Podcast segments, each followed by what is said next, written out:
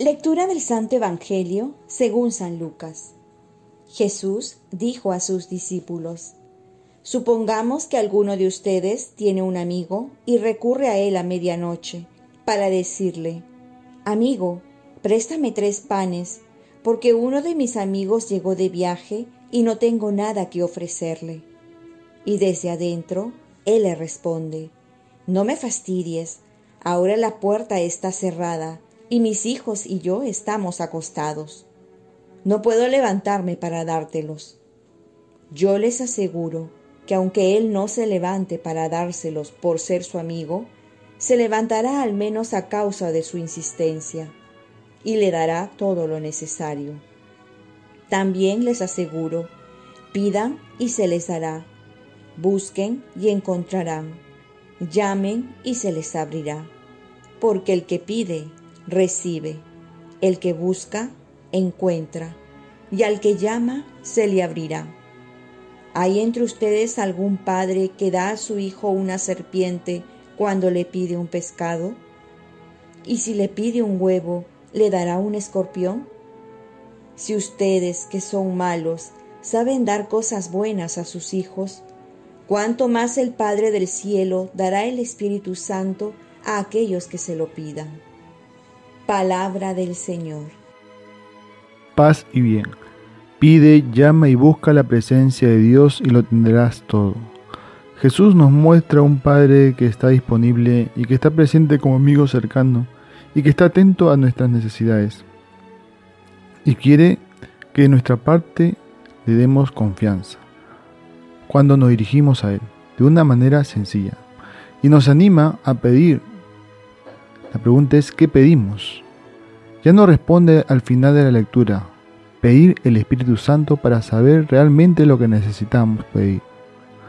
También nos dice que busquemos y debemos preguntarnos qué buscamos en esta vida. En otra lectura nos va a decir, busque el reino de Dios y lo demás se le dará por añadidura. Y por último, nos dice que llamemos y se nos abrirá. ¿Y a quién llamamos nosotros? En otro pasaje de la Biblia nos va a decir que Él está llamando y tocando la puerta. Estoy a la puerta y llamo.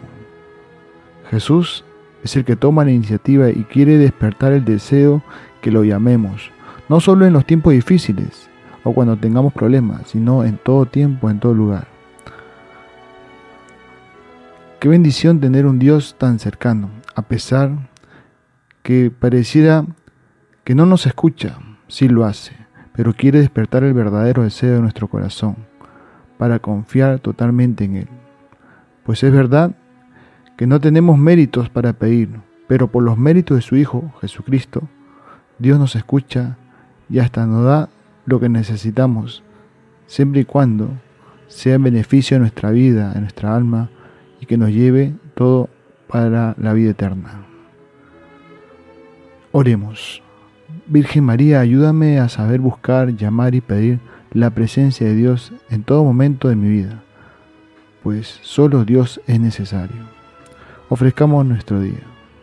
Dios Padre nuestro, yo te ofrezco toda mi jornada, mis oraciones, pensamientos, afectos, deseos, palabras, obras, alegrías y sufrimientos en unión con el corazón de tu Hijo Jesucristo, que siga ofreciéndose a ti en la Eucaristía para la salvación del mundo.